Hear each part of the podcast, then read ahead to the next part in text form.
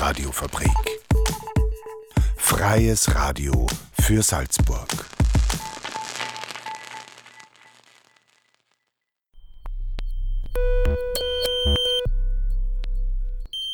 Unerhört.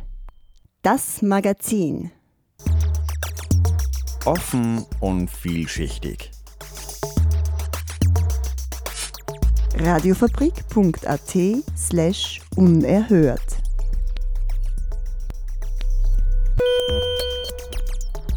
Willkommen zu einer halben Stunde Unerhört, dem Magazin offen und vielschichtig. Am Mikrofon begrüßt euch Veronika Aschenbrenner-Sesula. Für die letzte Infonahversorgung in diesem Jahr haben wir drei Unerhört-Themen vorbereitet. Antisemitismus unter Jugendlichen, hat Salzburg schon Platz? Und unser drittes Thema, alternative Bestattungsformen. Kommen wir auch gleich zu unserem ersten Beitrag. Seit der Befreiung durch die Alliierten sind 77 Jahre vergangen. Trotz der Gräueltaten des Nationalsozialismus gibt es noch immer Antisemitismus in Österreich, auch unter Jugendlichen und jungen Erwachsenen. Vor allem diese Altersgruppe ist es, zu der Unerhört-Redakteur Michael Haarer folgende Fragen stellt. Wie kommt es zu Antisemitismus unter Jugendlichen und jungen Erwachsenen in Österreich? Und welche Maßnahmen können dazu führen, dass Menschen mit jüdischem Glauben nicht abgelehnt und angefeindet werden? Es ist der 5. Mai 1945. Ein Spätrupp der US-Armee bahnt sich den Weg vom Donauufer hoch zum Konzentrationslager Mauthausen. Wenig später folgen die ersten Einheiten der dritten US-Armee. Sie befreien in diesen Tagen 40.000 Gefangene in den Lagern Mauthausen und Gusen. Von SS-Angehörigen fehlt jede Spur. Sie sind schon zwei Tage zuvor geflohen. Das Konzentrationslager Mauthausen und die Vernichtungslager im Osten haben die Grausamkeiten offenbart, zu denen Menschen fähig sind. Rassismus und Antisemitismus haben den Massenmord möglich gemacht und sind auch heute tief verankert in der europäischen Gesellschaft. Der Pogrom im polnischen Kielce 1946, der Angriff auf die Synagoge in Halle an der Saale 2019 und der Angriff auf Elli Rosen, den Präsidenten der israelitischen Kultusgemeinde in Graz 2020, zeigen, dass Antisemitismus mitten in unserer Gesellschaft ist. Antisemitismus ist nicht nur ein Problem der älteren Bevölkerung in Österreich. Auch Jugendliche und junge Erwachsene sind betroffen. Man hat geglaubt, bis zum Jahre 90, dass der Antisemitismus immer mehr, immer weniger wird. Aber das ist es nicht. Sagt Hanna Feingold, die Präsidentin der israelitischen Kultusgemeinde Salzburg. Beim Antisemitismus unter Jugendlichen und jungen Erwachsenen in Österreich ist es schwierig, eine Entwicklung zu erkennen. Zu wenig Forschung sei das Problem, so die Historikerin Bernadette Edmeyer. Generell ist für Österreich zu sagen, dass es hier ein Forschungsproblem gibt. Also es gibt viel zu wenig Forschung zu diesem Thema. Diese Fragen, also der Zunahme, der Abnahme und so weiter, die kann man vor allem dann gut beantworten, wenn es Langzeitstudien zu, dieser, äh, zu diesem Thema gibt. Diese fehlen in Österreich. Das bedeutet, um diese Frage zu beantworten, können wir uns eigentlich nur auf zwei Studien beziehen. Und das ist die Studie 2018 und 2019, jeweils ähm, vom österreichischen Parlament in Auftrag gegeben. Und aus denen kann man das auch nicht wirklich herauslesen. Aber was diese Studien zeigen, ist, dass Antisemitismus immer auch widerspiegelt, welche Diskussionen und Debatten es gerade in der Gesellschaft gibt. Die Krisen der vergangenen Jahre haben Spuren bei den Jugendlichen hinterlassen. Elke Meyer, die pädagogische Leiterin der Jugendzentren der Kinderfreunde Salzburg, sieht Antisemitismus als eines der drängenden Probleme unserer Zeit. In ihrer täglichen Arbeit im Jugendzentrum Kaprun sei sie schon mit verschiedenen Formen des Antisemitismus konfrontiert gewesen. Bei Jugendlichen äußere sich Antisemitismus in vielfältiger Weise. Er hänge mit Verschwörungstheorien, religiöser Intoleranz und dem Konflikt zwischen Israel und den Palästinensern zusammen. Hanna Feingold sagt. Aber ich glaube, man kann das nicht ganz so exakt sagen, weil das wird immer ein bisschen durcheinander gemischt. Ja, manchmal kommt auch der christliche Antisemitismus dazu, ja, dieser Gottesmord und also es gibt sicher, man kann sie zwar benennen und kann den Antisemitismus halt in verschiedene Schachteln tun, aber man kann jetzt nicht sagen, das ist jetzt der reine Antisemitismus der Schachtel 3 und das ist der reine Antisemitismus der Schachtel 5. In den Medien steht oft der israelbezogene Antisemitismus im Vordergrund. Das zeigte sich auch 2014 bei den Protesten gegen den Gazakrieg.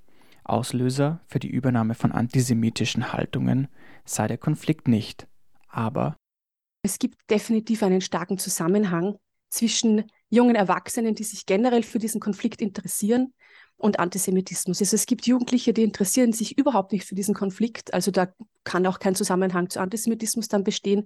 Und dann gibt es auch Jugendliche, die sich sehr stark für diesen Konflikt interessieren.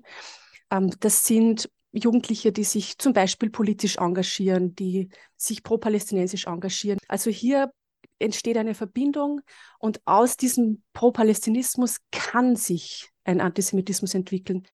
Elke Meyer sieht in ihrer Arbeit einen Zusammenhang zwischen Antisemitismus und sehr religiösen Jugendlichen. Je extremer die eigene religiöse Haltung, desto anfälliger seien die Jugendlichen für antisemitische Botschaften, muslimische und christliche Jugendliche. Der Bericht der Antisemitismus-Meldestelle für das erste Halbjahr 2020 spricht von 34 muslimisch motivierten Vorfällen. Das entspricht rund 9 Prozent. Bei einer Unterscheidung zwischen Jugendlichen und Antisemitismus nach Religion ist ein Faktor ganz wesentlich, die eigene Diskriminierungserfahrung. Und zwar, dass Jugendliche wahrscheinlich auch generell dazu tendieren, dass sie sich mit einer Gruppe solidarisieren, die selber Diskriminierungserfahrungen ausgesetzt sind. Bei muslimischen Jugendlichen ist es natürlich naheliegend, wenn sie, wenn sie dann sich mit muslimischen Diskriminierten im Nahostkonflikt solidarisieren. Die jüngste Antisemitismusstudie aus dem Jahr 2020 sagt, dass 13 Prozent der Befragten in Österreich einen Hang zu Verschwörungstheorien haben. Zwischen Verschwörungstheorien und Antisemitismus gibt es einen engen Zusammenhang. Jüngere seien tendenziell anfälliger für antisemitische Botschaften in Zusammenhang mit der Pandemie. Ein Grund die sozialen Netzwerke. Ein interessantes Ergebnis der Antisemitismus 2020-Studie. Da hat man zum Beispiel herausgefunden, dass Jugendliche, anders als bei den vielen anderen Items, antisemitischen Items in Verbindung mit der Corona-Pandemie etwas häufiger zustimmten. Und man führt das unter anderem auch darauf zurück, dass Jugendliche eben hier andere Medien konsumieren als ältere Personen. Im Kampf gegen den Antisemitismus unter Jugendlichen und jungen Erwachsenen hat Bildungsminister Martin Polaschek am 21. September ein Maßnahmenpaket für Schulen angekündigt. Geht es nach Feingold, dann brauche es vielfältige Maßnahmen. Ein verpflichtender Besuch in der KZ-Gedenkstätte allein sei nicht die Lösung. Ich kann natürlich jetzt in Österreich nach Mauthausen fahren. Ja, aber ich kann jetzt auch dorthin fahren, wie, wie wenn ich jetzt am Wolfgangsee fahre. Ja, ich muss mich jetzt mental dort nicht einklicken. Also ja, man kann das anbieten, aber wenn einer nicht mitmachen will, ich meine jetzt geistig, dann ist es vollkommen wurscht.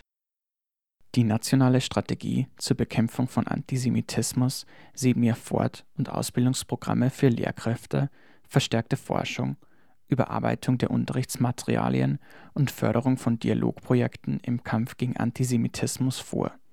Ein sehr wichtiger Punkt, findet Edmeier. Es geht darum, dass hier das Bild doch sehr eingeschränkt wird von Juden und Jüdinnen auf Juden und Religion, den Holocaust, Israel und dann gibt es noch die erfolgreichen Juden, also Juden und Jüdinnen, die eigentlich eine Ausnahme darstellen. Aber wir lernen das dann oft so, auch im Schulbuch, dass Juden und Jüdinnen immer was Besonderes gemacht haben. Albert Einstein, Sigmund Freud. Also man, man bekommt den Eindruck, das sind irgendwie ganz außergewöhnliche, besondere Leute und dadurch entsteht vielleicht Distanz. In den Jugendzentren der Kinderfreunde Salzburg wird auf Aufklärung und Sensibilisierung gesetzt. Bei antisemitischen Äußerungen gilt es, dagegen zu halten, sagt Elke Meyer. Erst dadurch wird Antisemitismus sichtbar. Auch für Hanna Feingold gilt. Bildung. Ich, es kommt immer wieder auf dasselbe raus. Bildung. Unerhört Redakteur Michael Haarer sprach über Antisemitismus unter Jugendlichen mit Hanna Feingold, der Präsidentin der israelitischen Kultusgemeinde Salzburg sowie mit der pädagogischen Leiterin der Jugendzentren der Kinderfreunde Salzburg, Elke Meyer. Zudem hat sich Michael Haarer auch mit Bernadette Ettmeier getroffen, deren Doktorarbeit sich mit Antisemitismus unter Jugendlichen befasst. Unerhört. Das Magazin. Offen und vielschichtig. Im Dezember 2021 wurde die Stadt Salzburg per Gemeinderatsbeschluss sicherer Hafen für geflüchtete Menschen. Zwölf Monate später unerhört Redakteurin und Teammitglied der Menschenrechtsplattform Franziska Kinskofer will wissen, wie viel wurde bisher von den damaligen Forderungen und dem Gemeinderatsbeschluss erfüllt. Vor einem Jahr wurde im Salzburger Gemeinderat der Beschluss gefasst, dass die Menschenrechtsstadt sich zum sicheren Hafen für Geflüchtete erklärt. Ein Jahr später habe ich mich auf Spurensuche gemacht und wollte wissen, welche der beschlossenen Maßnahmen von der Stadtregierung bisher umgesetzt wurden. Ich sehe eigentlich nichts. Also ich denke es sind jetzt weder proaktiv mehr Familien aufgenommen worden, es sind keine Plätze für, für unbegleitete minderjährige Flüchtlinge äh, zusätzlich geschaffen worden. Es ist das Thema nicht irgendwie positiv, proaktiv thematisiert worden. Es ist eigentlich, die Abwehrhaltung ist eigentlich erhalten geblieben. Hartwig Sojoje Rothschädel ist Landschaftsarchitektin und Aktivistin. Sie ist Teil der Initiative Salzburg hat Platz, der Plattform für Menschenrechte, die sich für das Anliegen der Aufnahme im Vorfeld eingesetzt hatte. Ja, das, das, das erste Anliegen der Initiative war eigentlich, wie in Griechenland äh, die Menschen in den großen Lagern zwischengeparkt wurden, in den Zelten, zu witterungsmäßigen, furchtbaren Zuständen, ja, die teilweise überflutet worden sind, keine Heizung, kein Strom. Das war dieser Anlass, ne, dass Österreich auch wirklich proaktiv Menschen aufnimmt und daher, nachdem wir in Salzburg sind, auch diese Aktion Salzburg hat Platz, auch Salzburg aktiv Menschen, Familien aufnehmen soll. In der derzeitigen österreichischen Unterbringungskrise, in der auch hierzulande wieder Menschen in sogenannten Wartezonen bei Temperaturen unter 0 Grad in Zelten schlafen müssen oder mussten, habe ich auf meine Interviewanfrage vom Büro des Salzburger Bürgermeisters Harald Preuner Ende November folgende Rückmeldung erhalten. Veronika Aschenbrenner-Sesula hat die Antwort eingelesen. Im Abstimmungsverhalten des Amtsberichtes ist deutlich ersichtlich, dass die Magistratsdirektion die Durchführung und Federführung der MA3 Soziales und somit dem Ressort von Stadträtin Magister Hagenauer zugeteilt hat. Als Stadt Salzburg tun wir alles, was in unserem Kompetenzbereich liegt. Im heurigen Winter ist nicht nur bedingt durch den Ukraine-Konflikt ein erhöhter Flüchtlingsstrom zu erwarten, der die gleiche Dimension wie im Jahr 2015 annehmen könnte. Die Unterbringung von geflüchteten Personen ist lediglich ein kurzfristiges Behandeln von Symptomen und hilft uns langfristig leider nicht weiter. Deswegen ist es notwendig, neben einer konsequenten Grenzpolitik auch Maßnahmen im Sinne des Subsidiaritätsprinzips Hilfe zur Selbsthilfe einzuleiten, also die Hilfe in den Gebieten einzusetzen, wo es auch tatsächlich notwendig ist. Eine telefonische Rücksprache mit dem Büro von Sozialstadträtin Hagenauer ergab, dass der Beitritt zum sicheren Hafen bereits erfolgt sei und die Zuständigkeit beim Herrn Bürgermeister liege, sich bei der Bundesregierung aktiv um mehr Kompetenzen zu bemühen. Lukas Garleitner-Gerz ist Asylrechtsexperte und Sprecher der Asylkoordination Österreich. Ich wollte von ihm wissen, wie die politischen Probleme im Umgang und der Versorgung von Geflüchteten im Kleinen mit den Problemen im Größeren zusammenhängen. Er hat die Situation in Salzburg in Relation gesetzt. Wenn man sich jetzt die Unterbringungen anschaut, dann äh, sehen wir, dass wir zum Beispiel im Jahr 2017 über doppelt so viele organisierte Unterbringungen gehabt haben als jetzt. Das heißt, äh, damals haben wir uns ca. 2600, jetzt stehen wir ungefähr bei 1200, ja, also mehr als doppelt so viel vor fünf Jahren. Wenn man das jetzt runterbricht, Debatte wird jetzt gerade sehr emotional geführt. Es wird natürlich mit den hohen Antragszahlen, die auch tatsächlich da sind und auch zu einer gewissen Überforderung gerade am Anfang bei der Registrierung führen und auch in den Erstaufnahmezentren. Das Hauptproblem und auch, und ich komme gleich zu den Wartezonen, das liegt schon darin, dass einfach das System nach hinten hin zusammenstoppt. Das heißt, die Ländergrundversorgungen haben jetzt weniger Quartiere als vor zwei Jahren, noch weniger als vor fünf Jahren. Das heißt, dass hier einfach das System nicht krisenfest gemacht wurde. Krisenfest im Sinn von, was machen wir, wenn wir 10.000, was machen wir, wenn wir 20.000, was machen wir, wenn wir 30, wenn man 40.000 Asylwerber hat im Jahr. Dafür gibt es keinen Plan, das, sind, das hat man absäumt in den letzten Jahren. Man hat nur geschaut, dass man möglichst wenige Unterbringungen hat und man hat nicht vorgedacht. Äh, Wartezonen ist die Situation noch schlimmer oder noch schlechter, sagen wir mal, als in den Bundesbetreuungseinrichtungen. Das sind Hallen ohne jegliche Privatsphäre. Ähm, das war ursprünglich dafür gedacht, dass man sagt, ein bis zwei Tage, bis ein Platz in den Bundesbetreuungseinrichtungen frei wird. Mittlerweile sind die Leute dort auch schon zwei bis drei Wochen. Und die Absurdität dieser Tests, dass man mittlerweile schon froh sein muss, wenn die Leute jetzt dort einen Platz kriegen. Deswegen muss kurz oder zumindest mittelfristig 4.000 bis 5.000 Grundversorgungsplätze in den Ländern geschaffen werden. Das geht nicht ohne zusätzliche Anschubkosten, weil hier wurde eben Struktur zerstört. Da muss man das wieder aufbauen. Man muss Mietobjekte finden. Wir haben eine Teuerung. Hier muss auch der Bund mit eingreifen und den, die Länder unterstützen bei der Schaffung dieser, dieser Kapazitäten. Aber es muss gleichzeitig auch ein Plan gemacht werden. Nicht, dass man dann nach einem halben Jahr wieder alles zusperrt und dann stehen wir in drei Jahren wieder so da. Das heißt, es braucht schon auch ein gewisses Management und dass wir endlich einen Plan haben, mit dem, in so einem Stufenplan, was passiert, wenn wir eben einen gewissen Bedarf abzudecken haben. Weil das sieht die Verfassung vor, dass hier der, der Staat hier eine gewisse Schutz- und Gewährleistungspflicht hat. Und äh, der Staat kann auch nicht auf einmal beim Tierschutz sagen, okay, wir machen jetzt keinen Tierschutz mehr oder beim Denkmalschutz, wir machen jetzt keinen Denkmalschutz mehr, weil man nicht mehr will. Das heißt, das ist Arbeitsverweigerung und wie gesagt, ich sehe schon die Herausforderung mit der Inflation und da muss eben sicherlich Geld in die Hand genommen werden, um diese Plätze zu schaffen.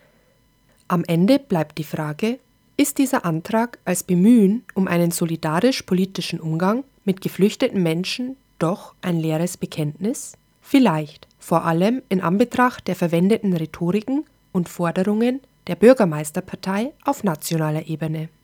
Doch gerade zu Weihnachten kann jeder Einzelne im kleinsten etwas beitragen, das Menschliche nicht aus den Augen zu verlieren.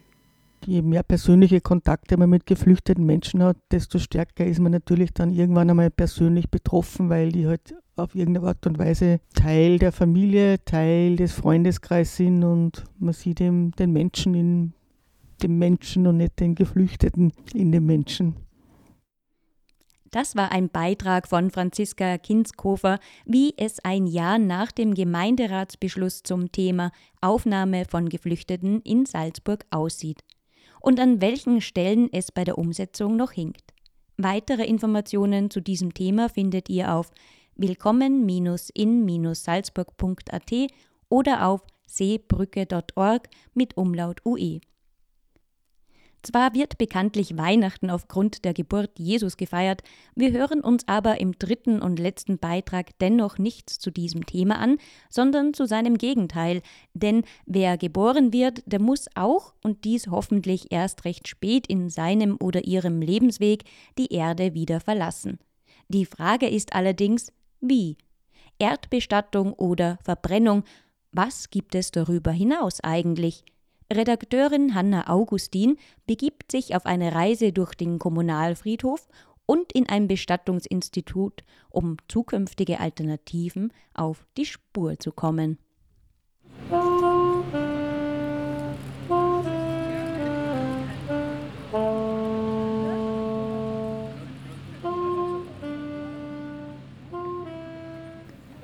Es ist ein sonniger, aber doch kalter Samstagnachmittag.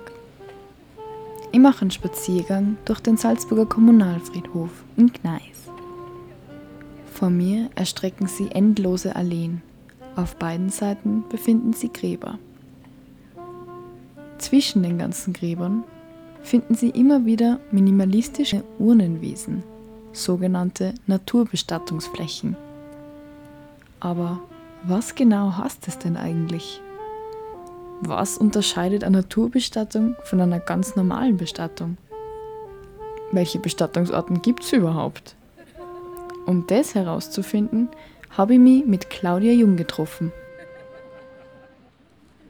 Das Summen der Drucker. Mitarbeiter, die gelassen von einem Raum zum anderen herumwuseln. Ich befinde mich hier im Foyer des Bestattungsinstituts Jung. Ein einladender, heller Raum, dekoriert mit Blumen und Kerzen. Von der Decke hängen moderne Ringlampen. Trotz des vermeintlich ernsten Geschäfts ist die Stimmung hier sehr freundlich. Man könnte fast glauben, man befindet sich in einem Empfangsraum für Innenarchitektur. Mir gegenüber sitzt Claudia Jung, quasi ein Drittel der Geschäftsführung. Frau Jung, welche Arten der Bestattung sind denn momentan in Österreich überhaupt vorhanden? Was gibt es da für Optionen? Also es gibt zwei große Säulen. Das ist die Erdbestattung. Der Sarg wird im Grab beerdigt. Und es gibt die Feuerbestattung. Wie der Name sagt, der Verstorbene wird feuerbestattet. Bei diesen einzelnen Varianten gibt es dann unterschiedliche Zeremonienmöglichkeiten. Die gängigste Bestattung ist die Feuerbestattung. Es gibt die sogenannte Seebestattung dann, diese Naturbestattungen, wie man sie kennt, eben in gebirgigem Umfeld, auf Wiesen und so weiter. Der andere Punkt ist natürlich immer noch die Beisetzung der Urne auch im Privatbereich. Auch das ist in Österreich möglich. Das sind eigentlich die zwei Hauptarten der Bestattung. Die dritte Form ist eine Körperspende an medizinische Institutionen, Anatomien, wo aber dann auch nach einer gewissen Zeit der Körper feuerbestattet wird. Aber im Wesentlichen haben wir zwei Punkte, Erd- und Feuerbestattung. Sie haben gerade die Naturbestattung erwähnt. Was genau ist denn der Unterschied zwischen einer Naturbestattung und einer ganz normalen Bestattung? Also wenn Sie unter ganz normaler Bestattung jetzt eine Feuerbestattung verstehen, dann ist da eigentlich alles, was davor gemacht wird, ganz ähnlich. Das heißt, man macht eine Verabschiedung vom Sarg, dann wird der Körper feuerbestattet und dann kommt er zwar nicht auf einen Friedhof, aber er kommt in einen Naturbestattungsbereich. Solche Naturbestattungsanlagen tauchen jetzt auf immer mehr Friedhöfen auf. Sieht man da einen Trend in die Richtung? Das ist eindeutiger Trend. Es werden immer mehr Gräber zurückgegeben und immer mehr Naturbestattungsflächen gemacht, auch von den Friedhofsverwaltungen intern. Auch die einzelnen großen Friedhöfe, wie wir es zum Beispiel in Salzburg haben, Kommunalfriedhof Max Klan, Eigen, Knigel, haben mittlerweile schon sehr viele Möglichkeiten, eine Urne beisetzen zu können. Unter anderem auch diese Naturbestattungsflächen, die die anbieten. Und natürlich, so wie wir es kennen, die großen Naturbestattungsanbieter, die wir in Österreich haben, auf den Naturflächen. Frau Jung sagt, der Trend zur Naturbestattung sei eindeutig erkennbar. Mich interessiert, warum sie die Leid immer weniger traditionell bestatten lassen wollen. Dafür habe ich mir im Kommunalfriedhof etwas umgehört. Es lebe der Zentralfriedhof und alle seine Toten. Der Eintritt ist für Lebende. Haben Sie sich schon Gedanken gemacht, wie Sie sie mal bestatten lassen möchten? Ich habe sehr viel darüber nachgedacht und habe auch gedacht, es wäre schön, wenn niemand nach mir Arbeit hätte und ich vielleicht an einem Ort begraben werde, wo höchstens auf einem Baum der Name steht und man dort auch meiner gedenken kann, wenn man möchte. Also eine Naturbestattung? Würde ich gerne machen. Ob ich es mache, weiß ich noch nicht. Warum ist das interessant für Sie?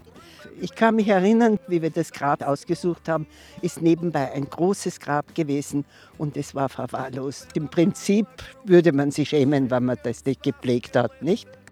Haben Sie schon mal darüber nachgedacht, wie Sie sie gern bestatten lassen würden? Ja, natürlich.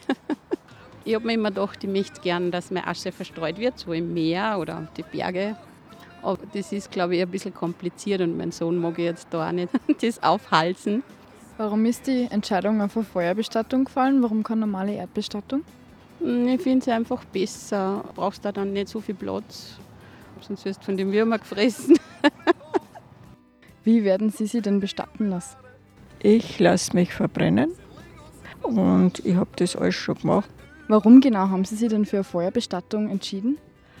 Das ist jetzt vielleicht makaber, aber es hat einmal ein Hochwasser gegeben, ein ganz schlimmes, und da hat ein Bürgermeister gesprochen, dass auch der Friedhof überschwemmt wurde. Und da sind dann die Gräber durchflutet worden und die Gebeine herumgeschwommen. Und da man denkt, na, meine Knochen nicht. Der geringe Aufwand bei der Grabpflege scheint also ein wichtiger Punkt zu sein. Aber auch die Verbundenheit zur Natur spielt eine große Rolle. Das steigende Umweltbewusstsein sorgt dafür, dass wir auch nach dem Tod unseren ökologischen Fußabdruck so gering wie möglich halten möchten. In den letzten Jahren tauchen immer wieder neue Bestattungsformen auf. Von der Beerdigung im zersetzbaren Pilzsack bis zur Kompostierung. Solche Methoden haben laut Claudia Jung aber keine große Durchsetzungschance eine Kompostierung, wenn ich das so höre, das widerstrebt mir so, weil im Grunde genommen ja das, was in einem Grab passiert, ein ganz natürlich biologischer Vorgang ist.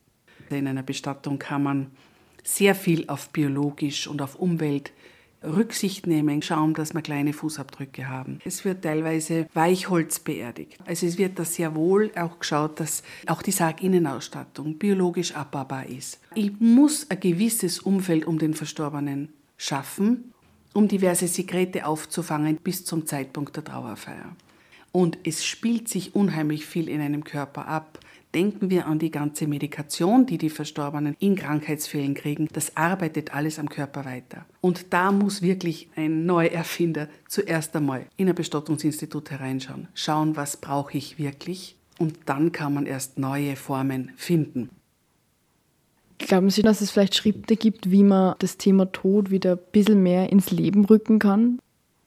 Redet in euren Familien darüber. Das war gang und gäbe vor einigen Generationen, wo Vati, Mutti, Oma, Opa, Enkelkinder alle unter ein Haus gewohnt hat. Weil da ist man einfach damit konfrontiert worden, mit dem Älterwerden, mit dem Krankwerden, mit dem eingeschränkten Leben. Da hat man darüber gesprochen. Und jetzt gibt es das aber nicht. Jetzt ist man nur mehr jung, schön, gesund und reich, im Idealfall. Und in dem Moment, wo dann eine Krankheit kommt, eine Einschränkung kommt oder dann ein Todesfall kommt, will keiner drüber reden. Und man muss aber vorher drüber reden. Das heißt nicht, dass man dann eine Woche später drauf stirbt. Das ist ganz ein wichtiges Thema, genauso wie man auf die Welt kommt, ist auch dieser Weg ganz ein natürlicher. Und da gibt es unheimlich viele Wünsche, die Leute haben. Und die muss man aber kommunizieren können. Sterben ist ein Thema, was gern totgeschwiegen wird. Aber eigentlich war es total wichtig, dass man drüber redet. Ganz egal, ob man jetzt traditionell oder ein bisschen moderner bestattet werden möchte. Im Endeffekt, irgendwann betrifft es uns alle. Also, red's drüber.